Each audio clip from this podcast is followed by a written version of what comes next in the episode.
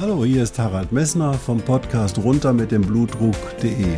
Dich zum Kapitän deines Blutdrucks zu machen, ist das Ziel dieser Podcast-Reihe. Du wirst in den vielen Folgen sicherlich die Themen finden, die dich für deinen Blutdruck interessieren. Ich wünsche dir viel Spaß dabei.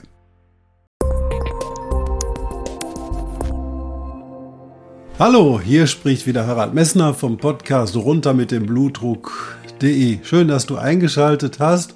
Und wenn du meine Nase siehst, weißt du genau, heute gibt's wieder einen Videopodcast oder den, ein Podcast, den du dir auch als Video anschauen kannst. In der letzten Folge, was hatten wir gemacht? Wir hatten uns darüber unterhalten, welchen Raum du deinem Blutdruck gibst, dem Blutdruck messen und deinem Blutdruck gibst. Ich hoffe, diese kurze Folge hat dir was gebracht. Heute habe ich was ganz Besonderes für dich. Heute habe ich den Coach überhaupt, der in der Bundesrepublik Deutschland oder im ganzen deutschen Sprachraum eine super Karriere gemacht hat und der sicherlich der Number One Coach für alle deutschsprachigen Länder ist. Und ich freue mich darauf, auf das Interview mit Christian Bischoff über sein neues Buch Bewusstheit und die Gesichtspunkte, die du damit vielleicht auch mitnehmen kannst. Viel Spaß dabei.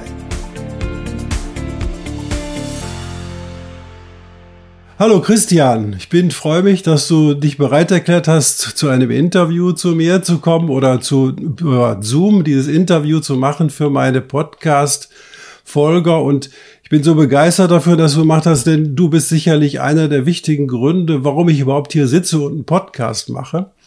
Ich habe dich im September 2017 in Bielefeld zum ersten Mal gesehen. Und ähm, ich sage ganz ehrlich, ich bin sehr skeptisch dahin gegangen und habe gedacht, oh, was passiert da jetzt? Was wird mit Persönlichkeitsentwicklung? Hatte ich gar nichts am Hut. Und ich habe, sage ich auch ganz ehrlich, ich hatte eine Kamera mitgenommen. Ich gesagt, wenn es nichts ist, dann gehe ich wieder raus und fotografiere ein bisschen in Bielefeld. Ich bin so ein Fotofreund. Na jedenfalls kann ich dir ganz klar sagen, ich bin von A bis Z bei der Veranstaltung dabei geblieben und habe dann hinterher die Uni gebucht und habe noch viele Dinge mit äh, die gemacht. Meine Mitarbeiter sind alle bei dir gewesen und du bist sicherlich der Grund, warum ich meinen Weg aus meiner Selbstständigkeit heraus in meinen Ruhestand so gut managen konnte. Du hast mir gezeigt mit dem Podcast, den du auch machst, den ähm, äh, die Kunst dein Ding zu machen Podcast, dass es klug ist, die Dinge den Menschen zwischen die Ohren zu geben, damit sie das mitnehmen können, was sie für ähm, ihr Leben gebrauchen können und dass sie entscheiden können, das ist wichtig für mich und das ist nicht wichtig für mich. Und das finde ich super gut und mm, ich freue mich auch, dass ich so viele Zuhörer inzwischen habe und deswegen da bin ich dir sehr, sehr dankbar für das, was du äh, in meinem Leben bewirkt hast und freue mich besonders, dass du das auch meinen Mitmenschen, die eben halt unter dem hohen Blutdruck leiden, zur Kunde tun, zu, äh, bekannt machen willst. Und das freut mich riesig, denn die haben ein Problem und das ist auch das Ziel des Podcastes. Diese Menschen, die bei mir sozusagen aufschlagen, die haben das Problem, dass sie wissen, dass man gegen den hohen Blutdruck eine Menge machen kann, außer Medikamenten, aber sie tun es nicht, weil das die Zähigkeit, das Durchhalten, die Konstanz, denken. Und die sagen, oh, dann habe ich ja solche Nebenwirkungen, dann muss ich ja mehr arbeiten, dann muss ich ja mehr Sport machen, dann muss ich was anderes essen, dann muss ich auf mein Glas Wein verzichten. Und alles. Ihr geht immer in Richtung Verzicht. Und ich fand da einen ganz wichtigen Spruch, über den wir gleich sprechen, einen wichtigen Satz in deinem Buch Bewusstheit drin, der so für mich ein Game Changer ist für die Menschen, die diesen Podcast hören oder für dich, der du den Podcast hörst dass ich glaube, dass es für dich ein Gewinn ist oder für die Patienten ein Gewinn ist, wenn du denen das mal darstellst. Also erstmal vielen Dank und äh, ich freue mich riesig. Danke für die einleitenden Worte und die Einladung, lieber Harald. Ja, als erste Frage, ich habe das Buch gelesen, Bewusstheit und Bewusstsein. Kannst du mal kurz erklären, was für dich der Unterschied zwischen Bewusstheit und Bewusstsein ist? Ja, der Titel meines neuen Buches ist Bewusstheit und Bewusstheit ist die Vorstufe von Bewusstsein.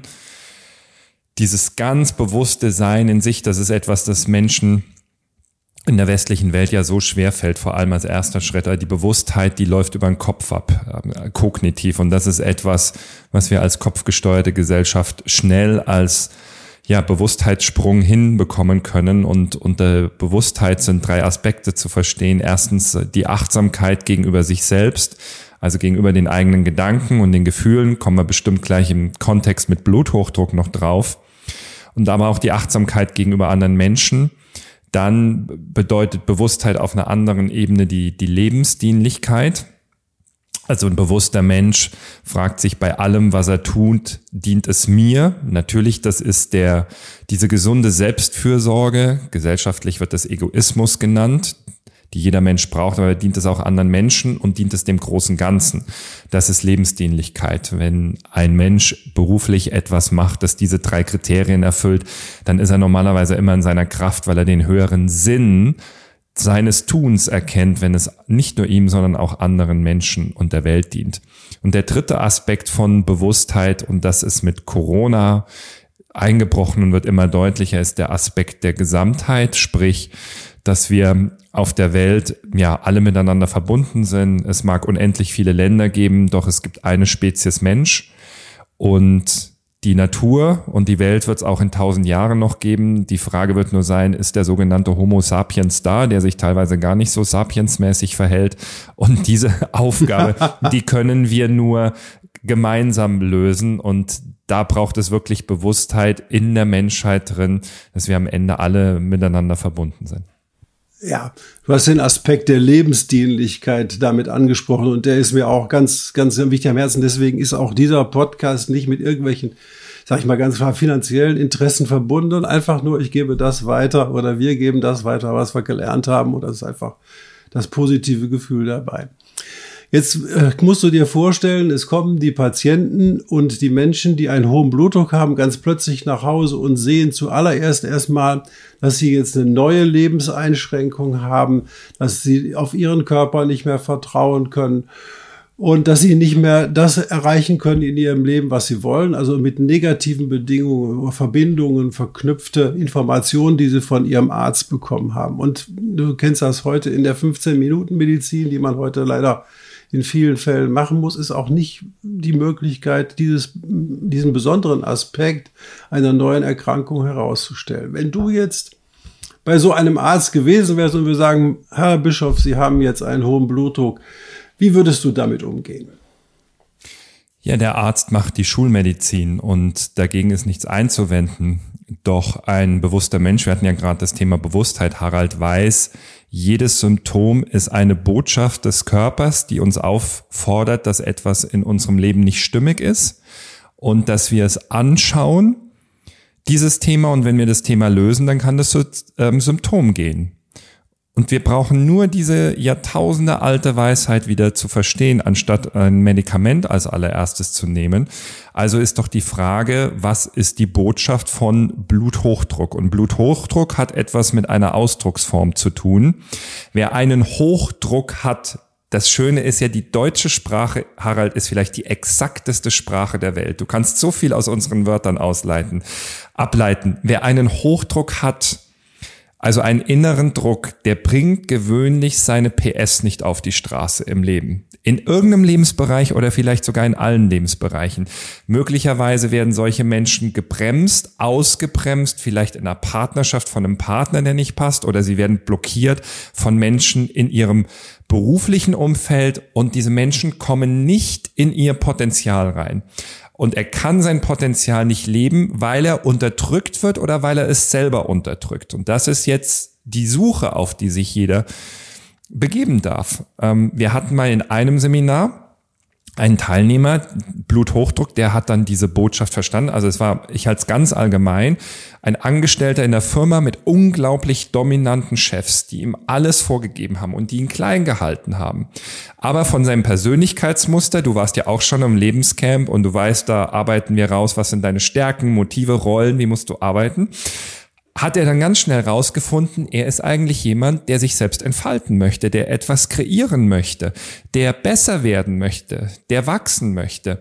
Und der stand auf der Bremse beruflich, weil seine Vorgesetzten ihn einfach klein gehalten haben und er nicht wachsen konnte. Und was ist passiert? Sein Blutdruck der innere Druck, der unbewusste Wunsch nach Entfaltung wurde immer größer, er hat es nicht gelebt und der Blutdruck ging durch die Decke. Und das ist die Regel. Du wirst krank, wenn du kein Ventil dafür findest, was du eigentlich machen sollst. So, und dieser Mann, dieser Teilnehmer hat dann eine neue Stelle angefangen. Er ist im Angestelltenverhältnis geblieben, aber bei einem Arbeitgeber, wo er mehr Kompetenz bekommen hat, wo er die Möglichkeit hatte, selber ein Team aufzubauen und sich ausleben und entfalten konnte. Und auf einmal war der Blutdruck unten. Warum? Weil er seine Energie in die richtige Richtung gebracht hat. Das heißt, wenn du Blutdruck hast und ich bin kein Arzt, das bist du viel besser, was man auf schulmedizinischer Ebene machen kann. Doch ich würde zusätzlich mir ähm, unbedingt vier Fragen stellen. Das ist die innere Reise. Wo kann ich aktuell nicht mein Potenzial leben? Also in welchem Lebensbereich und warum? Wo halte ich mich zurück? Wo werde ich gebremst vielleicht vom Außen und akzeptiere dieses Außen als gegebene Grenze, wo ich mir nicht zutraue, weil ich in der Opferrolle bin, dass ich diese Grenze übersteige?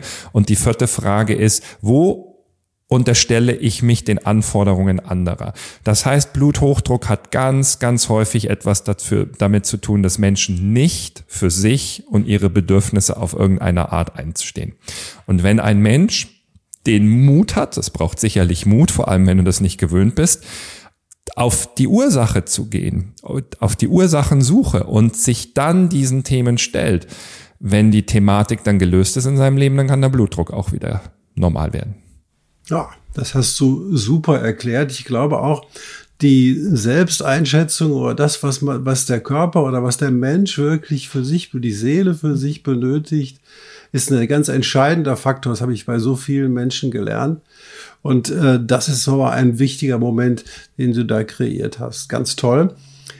Ähm, jetzt habe ich das Problem oder viele Menschen haben die Herausforderung, dass sie, wenn sie Blutdruck messen, dass mit der Messung schon die Angst verbunden ist, dass dann der Blutdruck hoch sein könnte. Deswegen empfehle ich den Leuten immer, also wenn ihr hoch, wenn ihr euren Blutdruck messt, macht's in Ruhe und messt dreimal hintereinander im Abstand von drei Minuten und der niedrigste Wert zählt, weil dann ist die Angst nämlich weg. Mhm. Was kann ich den Menschen sagen oder was kannst du den Menschen sagen, dass sie die Angst vor der Situation verlieren, dass sie Angst verlieren, wenn sie dieses Blutdruckmessgerät anlegen? Dieses Blutdruckmessgerät, Harald, ist ja meistens auch wieder nur ein, eine Projektion, ein Spiegel für ganz viele Dinge, wo ich mich nicht meinen Ängsten im Leben stelle. Und es ist ja, was du auch mitgemacht hast, was wir ja immer auf unseren Seminaren besprechen, Angst zeigt ja am Ende ein Entwicklungspotenzial. Und wenn ich mich meinen Ängsten im Leben nicht stelle, dann ist das Leben einfach so aufgebaut, dann werden diese Ängste immer größer. Also nehmen wir jetzt mal ein ganz anderes Beispiel. Ich habe Angst davor, vor Menschengruppen zu sprechen, weil ich mal eine schlechte Erfahrung in der Schule gemacht habe. Und ich rede mir jetzt über Jahrzehnte ein, ich kann nicht vor Menschen sprechen. Diese Menschen werden immer schüchterner und immer ängstlicher, sobald nur zwei oder drei Menschen vor ihnen stehen. Und wie wir damit umgehen, ähm, hat man schon im Zweiten Weltkrieg verstanden. Und das ist eine wunderbare Metapher. Wenn die Kampfpiloten im Zweiten Weltkrieg mal in ihrem Jet abgeschossen wurden und sich mit einem Schleudersitz retten konnten, dann sind die mit dem Fallschirm ja damals runtergekommen, gab es die Regel, dass diese Piloten innerhalb der nächsten drei Stunden sofort wieder im Flugzeug sitzen mussten um zu fliegen. Warum? Damit das Unterbewusstsein nicht abspeichern kann, oh, du darfst nie mehr ein Flugzeug, du wirst abgeschossen, das überlebst du nicht. Weil wenn wir eine so traumatische Situation haben, unser Unterbewusstsein speichert es ab, es möchte uns davor schützen. Doch das Problem ist, es tut uns damit keinen Gefallen, weil wir irgendwann vor lauter Angstausweichung unserer eigenen Entwicklung im Weg stehen. Das bedeutet, und die Übertragung musst du selber machen, Harald, weil natürlich, wenn ich Angst vor einem Bluthochdruck messen habe, gibt es wahrscheinlich ganz viele Angst, andere Ängste, die diese Angst erst aufgebaut haben. Doch gehen wir zurück zu diesem Reden vor anderen Menschen. Wenn ein Mensch die Erfahrung gemacht hat, dass er vor einer Gruppe spricht, dass es geht in die Hose. So schnell wie möglich wieder vor die Gruppe sprechen gehen. Ich hatte das ganz am Anfang meiner Rednerkarriere. Ich bin vor Schülern gestanden und 50 ähm, Prozent der Schüler haben den Raum verlassen in den ersten 20 Minuten, weil mein Vortrag so schlecht war. Das ist ein traumatisches Erlebnis. Da hast du Angst ohne Ende. Und ich hätte damals wahrscheinlich sogar die, meine ganze Karriere hingeschmissen, ähm, wenn nicht eine Freundin zu mir gesagt hätte, Christian, hock dich hin, analysier, was du falsch gemacht hast. Das habe ich gemacht und ich hatte zum Glück am nächsten Morgen um 8 Uhr einen Auftrag, wo ich wieder vor Schülern sprechen musste und innerhalb von 24 Stunden diese Möglichkeit, dieses Trauma zu bewältigen. Das heißt, wenn du eine Angst hast, schau der Angst in die Augen und geh genau dahin, wo die Angst ist und mach die Dinge so lang, bis die Angst verschwindet. Es reicht vielleicht nicht einmal, aber wenn du 10, 20, 30 Mal die gleiche Sache gemacht hast, irgendwann hat dein Unterbewusstsein genügend Referenzwerte, dass es versteht, es kann mir nichts passieren. Und dein Ansatz ist ja schon genau richtig. Mess nicht einmal, mess dreimal, mess fünfmal, mess vielleicht zehnmal, mess so lang, bis du jetzt alleine für dich zu Hause vielleicht merkst, hey, jetzt weiß ich, jetzt bin ich voll in meiner Ruhe und in meiner Entspannung.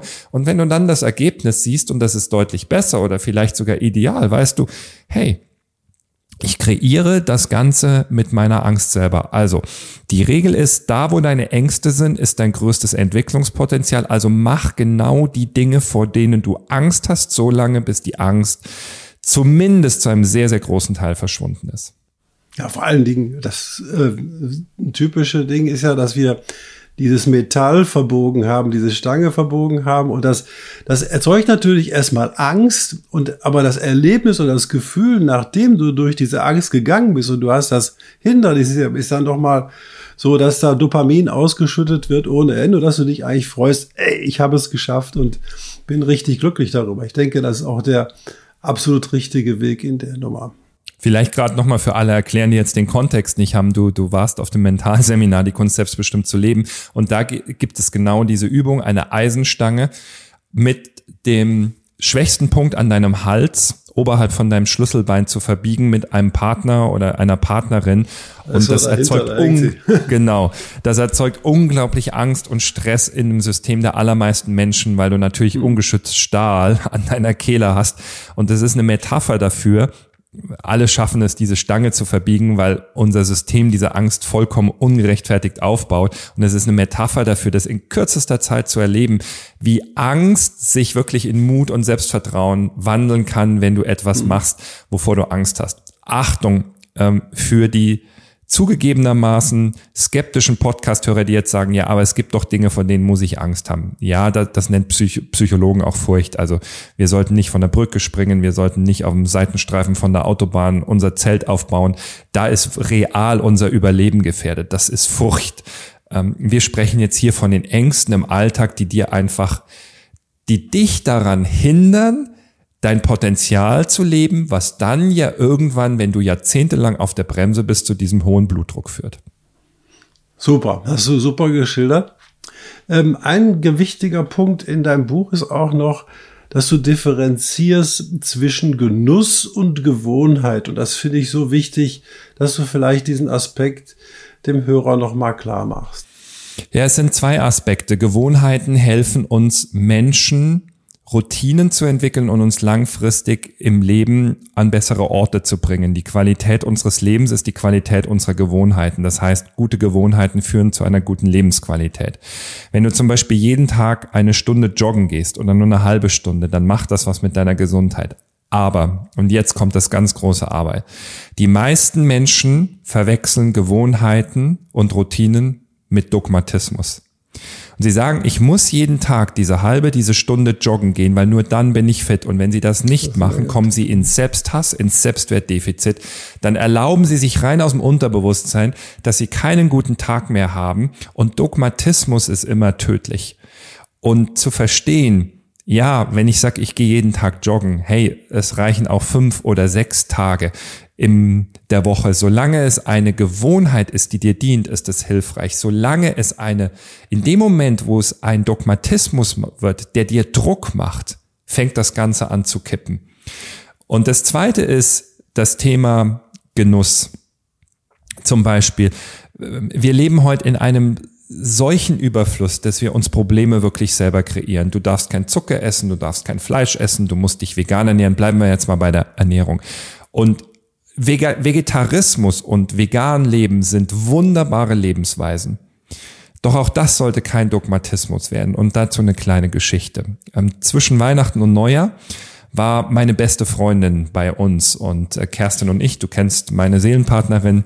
Mhm. Und unsere beiden Kinder, die Jungs, haben gekocht. Spaghetti Bolognese. Sechs und neun Jahre sind eine Dreiviertelstunde alleine in der Küche gestanden und haben gekocht. Und haben unserer Bekannten und meiner Freundin, die ist dann gekommen und also auch eine ganz lebensfreudige Person, wie meine Seelenpartnerin auch. Es war pure Leichtigkeit am Tisch und dann kommen die beiden Jungs ganz stolz raus mit diesem Topf Spaghetti, mit der Bolognese-Soße. Und unser Großer serviert auch noch das Essen und nimmt ihren Teller und tut Nudeln drauf und Bolognese-Soße. Und in dem Moment schaut meine Frau unsere Bekannte an und sagt mal, sag mal, bist du eigentlich Vegetarierin? Und die lacht einfach und sagt, heute nicht. Super. Und damit ist alles gesagt. Bin ich Vegetarier? Ja aber nicht, wenn ich zu meiner Schwiegermutter fahre, deren Liebessprache es ist, die ganze Familie bei Familienfesten mit Schweinebraten zu versorgen. An diesen Tagen bin ich kein Vegetarier, weil, und jetzt sind wir bei diesem Dogmatismus und der Unterschied zwischen Gewohnheiten, Genuss und aus etwas eine Pflicht machen. Es ist doch nichts anstrengender als Menschen, die du zu Gast hast und die ihr eigenes Essen rausholen oder die so viele Gewohnheiten haben, dass du nur denkst, Mann, ist das anstrengend mit denen. Und jetzt mal bewusst den Finger in die Wunde zu legen, es geht uns so gut, dass Menschen mittlerweile ihr Leben sich selber komplett versauen, weil sie es sich mit tausend Regeln, wie man angeblich gesünder lebt, selber so anstrengend macht, machen, dass sie überhaupt nicht entspannen können. Und das ist der schmale Grad zwischen Gewohnheiten, zwischen Genuss. Genuss ist ja, ich genieße auch die Schokolade, ich genieße den Kuchen, aber es wird nicht maßlos. Und Verhaltensweisen, die irgendwann dogmatisch werden und dann für dich und für alle in deinem Umfeld anstrengend. Ja, auch so, dass eben mal das Glas Wein nicht jeden Tag sein muss, sondern dass das Glas Wein gerade beim hohen Blutdruck eben mal zu einer Situation wird, das macht man mal und es ist gut, dann freut man sich drüber und es wird dann wirklich auch gefühlsmäßig zum Genuss. Das finde ich ja auch. Vielleicht wird das für die Vegetarier auch gefühlsmäßig zum Genuss, mal die Bolognese-Soße zu essen. Das muss man ja auch mal offen hinstellen. Das macht ja, ja weil der ständige Verzicht macht dir ja noch mehr Druck, weil du bist ja. ja. immer in dem Kampf. Du willst es ja eigentlich aus dem Unterbewusstsein, dieses Glas mhm. Wein, das ist mal Genuss oder mhm. ja, was du gerade gesagt hast, die Bolognese-Soße essen. Aber dein eigenes Regelwerk erzeugt dann so einen Druck, dass es langfristig wahrscheinlich viel ungesünder ist, auf das Glas immer zu verzichten, verzichten. als es einfach hin und wieder zu trinken. Genau. Äh, das, der Game Changer in deinem Buch, sage ich so ganz war für mich äh, der Begriff der Selbstliebe. Das ist so toll ähm, für mich, dass man die, dass die Leute, mit denen ich diese, auf diese Dinge auch den Menschen schon klar gemacht habe, dass zum Zeitpunkt der Situation, wo sie in einer solchen Situation sind, wo sie vielleicht herausgefordert sind, sich wirklich fragen, muss ich das jetzt tun? Wenn ich täte ich das, wenn ich mich selbst lieben würde. Und mhm. dieser Satz, was täte ich jetzt, wenn ich mich selbst lieben würde, ist für mich der Gamechanger. Vielleicht kannst du den doch etwas ausbreiten und erklären. Deswegen, der ist so wichtig, finde ich. Mhm. Ja, Selbstliebe hat ganz viel damit zu tun, erstens sich selbst so anzunehmen, wie wir sind. Und da haben wir alle unsere Herausforderungen. Der eine fühlt sich zu groß, zu klein, der andere zu dick, zu dünn, zu ungebildet, falsches Umfeld.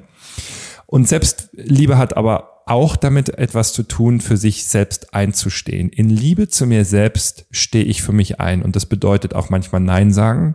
Das bedeutet auch, wenn eine Beziehung zu Ende ist, sich zu verabschieden es gibt dieses wunderbare Sprichwort, äh, viele Menschen schaffen es nicht in Beziehungen für sich einzustehen, obwohl sie wissen, es ist vorbei. Und dieses Sprichwort sagt, when the reason and the season is over, it's time to go.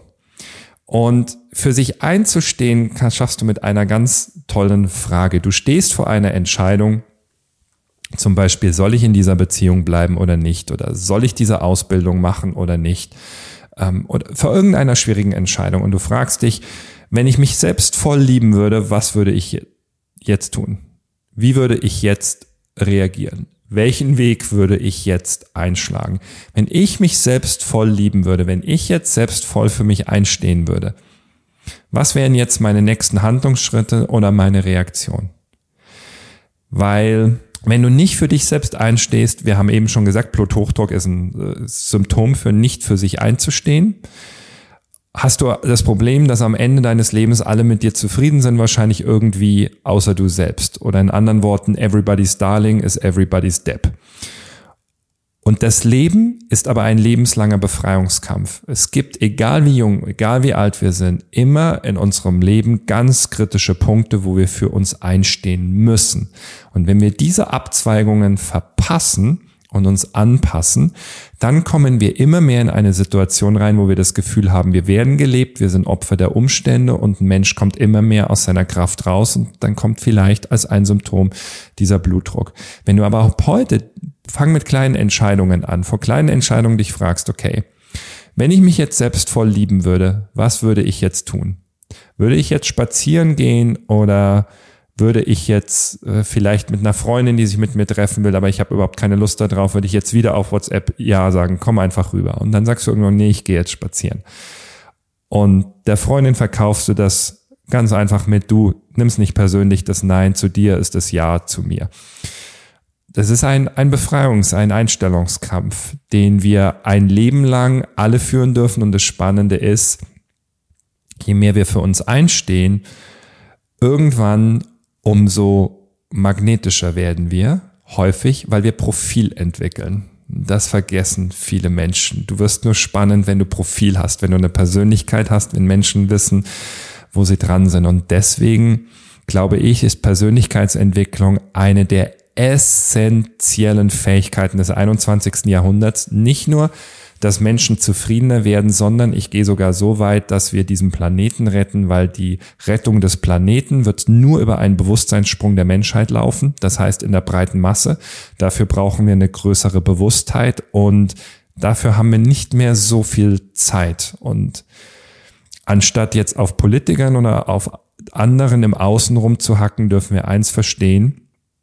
Die Weltveränderung beginnt bei jedem von uns. Die Metapher davon ist, dazu ist, wir wünschen uns wahrscheinlich alle Weltfrieden, aber für Weltfrieden brauchen wir Frieden auf jedem Kontinent. Und für Frieden auf einem Kontinent brauchst du Frieden in jedem Land dieses Kontinentes. Für Frieden in einem Land brauchst du Frieden in jeder Stadt, in jeder Gemeinde. Für Frieden in der Gemeinde brauchst du Frieden im Haushalt, in jedem Haushalt. Und für Frieden in einem Haushalt brauchst du Frieden in einer Familie.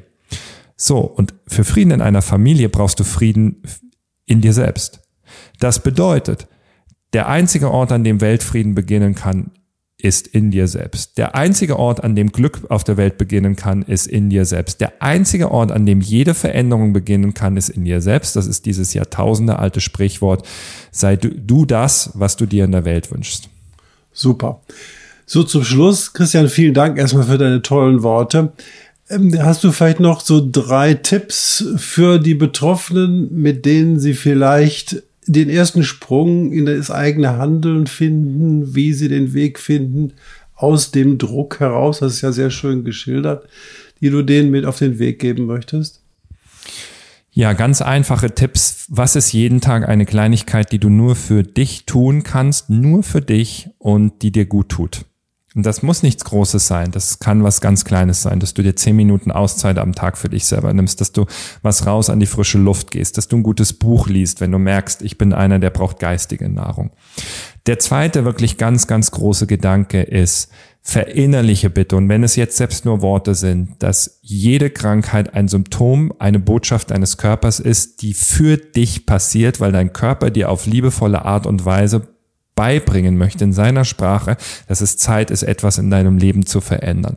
Und frage dich immer, und du kannst ja trotzdem noch zum Arzt gehen, was ist die tiefere Botschaft? Und wenn du sie nicht findest, es gibt zahllose Bücher, kluge Menschen, die dir da weiterhelfen können. Die dritte Sache ist, ähm, fang mit Persönlichkeitsentwicklung an. Persönlichkeitsentwicklung ist ähm, so entscheidend. Fang mit einem guten Buch an, mit einem Podcast, zum, zum Beispiel mit deinem Podcast. Bring gute, aufbauende, positive Gedanken jeden Tag in deinem Kopf. Schalt die Mainstream-Medien ein bisschen aus, wo du mit Angst überschüttet wirst. Das ist kein Kritik an den Mainstream-Medien, doch wer schon Angst hat, der wird nur noch mehr von Angst gesteuert, wenn er sich jeden Tag Angst aussetzt. aussetzt. Und dreh dieses Feld raus aus den negativen Angstnachrichten rein in Nachrichten, in Botschaften, in Videos, in Podcasts, Bücher, was auch immer, die dir gut tun und die deine Seele nähren, weil wenn es deiner Seele gut geht, dann geht's dir gut. Ja, lieber Christian, ganz, ganz herzlichen Dank für dieses tolle Interview. Selbst ich habe noch viele Sachen mitgenommen, obwohl ich schon auf vielen Veranstaltungen von dir gewesen bin. Und ich denke mal, die entscheidende Situation ist wirklich, dass wir erkennen, dass wir in uns Frieden machen müssen, um selber auch glücklich zu sein und auch die Welt so positiv zu empfinden, wie sie eigentlich ist oder wie sie sogar sein könnte. Ich danke dir ganz herzlich ich wünsche dir noch einen schönen Tag und ich danke auch meinen Hörern, dass sie heute wieder zugehört haben. Ähm, ihr werdet den nächsten Podcast äh, in einer Woche wieder hören. Diesmal wird es um das Thema ah, ein bisschen medizinischer gehen. Es geht da mal um die Niereninsuffizienz und was die Nierenminderleistung mit dem hohen Blutdruck zu tun hat. Ich wünsche dir noch einen schönen Tag und Christian, vielen, vielen Dank. Danke euch und alles gut.